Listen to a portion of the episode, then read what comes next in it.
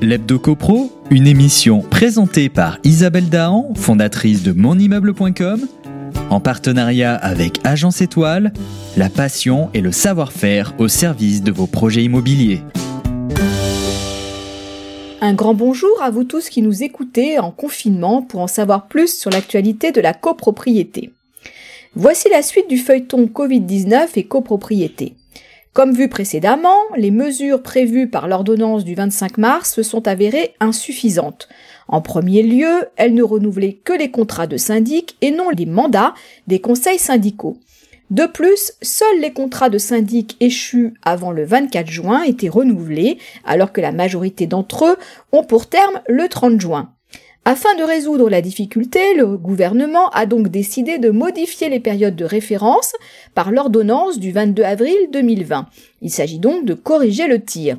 Désormais, les contrats de syndic expirés entre le 12 mars et le 23 juillet 2020 seront renouvelés dans les mêmes termes jusqu'à la prise d'effet du nouveau contrat de syndic désigné par la prochaine Assemblée générale. Notons que cet AG doit intervenir au plus tard 8 mois après la date de cessation de l'état d'urgence sanitaire. De même, il est précisé que la rémunération du syndic est fixée selon les termes du contrat arrivé à expiration au prorata de la durée du renouvellement. Enfin, les mandats des membres des conseils syndicaux expirés entre le 12 mars et le 23 juillet 2020 sont renouvelés dans les mêmes conditions.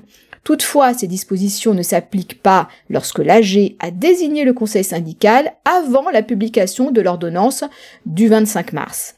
On peut en conclure que les prochaines réunions d'Assemblée générale ne se tiendront pas avant la rentrée dans le meilleur des cas. S'il y a des travaux urgents, le syndic est tout à fait en mesure de les commander et d'assurer les mesures conservatoires. Il n'y a donc pas de raison de s'inquiéter. En ce qui concerne l'appel de fonds du second trimestre, envoyé mi-mars, au tout début du confinement, aux copropriétaires et exigible au 1er avril, on constate heureusement qu'il a été plutôt bien payé, sans compter les chèques bloqués par la poste et non encaissés. Là aussi, il serait temps pour les copropriétaires de passer au virement et au télépaiement. Par contre, L'appel du 1er juillet, c'est-à-dire celui du troisième trimestre, risque d'être plus problématique. C'est pour cela que de plus en plus, les syndics proposent le règlement mensualisé des charges. Malgré ces dispositions, des questions restent en suspens, telles que le vote du budget, l'approbation des comptes ou encore le recouvrement des charges. Il est malheureusement à craindre que cette intervention du législateur ne soit pas la dernière en matière de copropriété. Nous attendons également la promulgation du décret modificatif du décret du 17 mars 1967 qui doit permettre la mise en œuvre de l'ordonnance du 30 octobre 2019 portant réforme du droit de la copropriété des immeubles bâtis. Si vous l'aviez oublié, sa prise d'effet est toujours prévue au 1er juin 2020.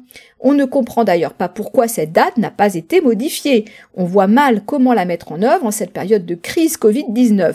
Dans ces conditions, on peut s'attendre à une confusion qui résultera de l'application d'un droit nouveau mis en œuvre en même temps qu'un droit d'exception. C'est tout pour cette semaine. Je vous donne rendez-vous lundi prochain pour notre chronique Hebdo CoPro. D'ici là, soyez vigilants, restez chez vous et continuez de nous suivre sur monimmeuble.com. L'Hebdo CoPro, une émission présentée par Isabelle Dahan, fondatrice de monimmeuble.com, en partenariat avec Agence Étoile, la passion et le savoir-faire au service de vos projets immobiliers.